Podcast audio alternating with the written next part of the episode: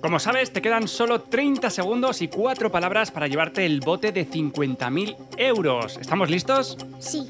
Con la C, Pokémon de tipo fuego introducido en la primera generación. Charmander. Con la G, Pokémon tipo fantasma veneno y evolución de Haunter. Gengar. Con la M, Pokémon creado por el Dr. Fuji a partir del ADN de Mew. Mewtwo. Solo te queda uno con la P, el Pokémon más famoso de todos. Es amarillo como el pelo de Bárbara Rey y lanza rayos. Pistachu.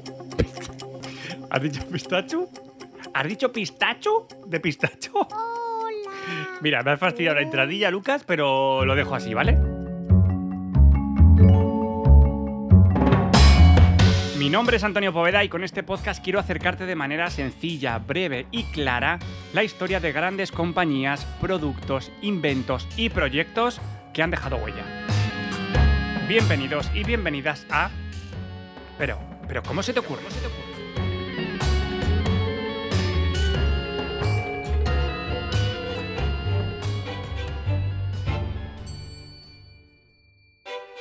Hace unos días le pregunté a mi hijo que de qué podía hablar en el siguiente episodio y me dijo, ¿y esto es real? De las mezclas químicas. Cosa que no le encontré, no le encontré mucho sentido y a su vez pensé, pero este niño, ¿de quién es hijo? Pero me dio una segunda opción. De los Pokémon. Oyes, y una cosita os digo, ¿eh? Que no me pareció mala idea.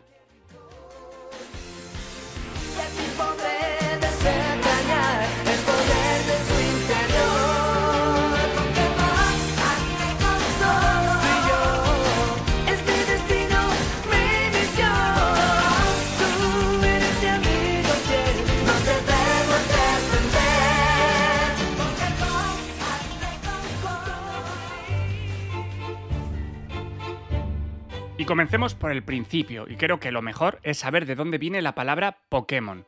Y pese a que parece sencillo, pues lo es, ¿vale? Lo es.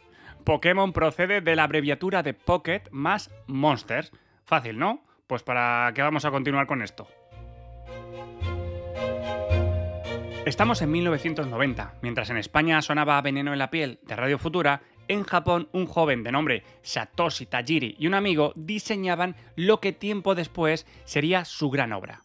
Por ahora, solo eran los primeros bocetos de un juego basado en coleccionar criaturas, las cuales podríamos usar en combate contra otros jugadores en un mundo virtual. Y es que, en su juventud, Tajiri tenía como hobby la recolección y colección de insectos.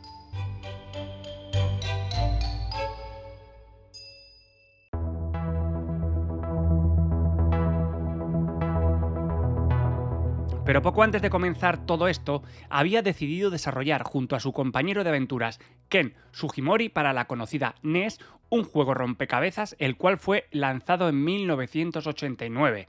Este juego obtuvo un gran éxito, lo que supuso que Nintendo pues ya le pusiese, le pusiese a esta gente.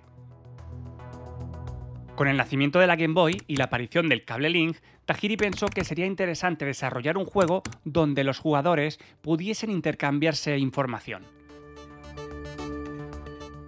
Pues manos a la obra.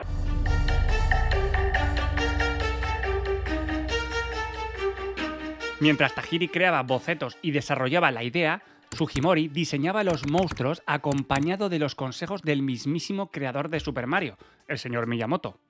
La creación del juego duró nada más y nada menos que 5 años y en febrero de 1996 se lanzaron al mercado los dos primeros juegos de Pokémon bajo el nombre de Pocket Monsters.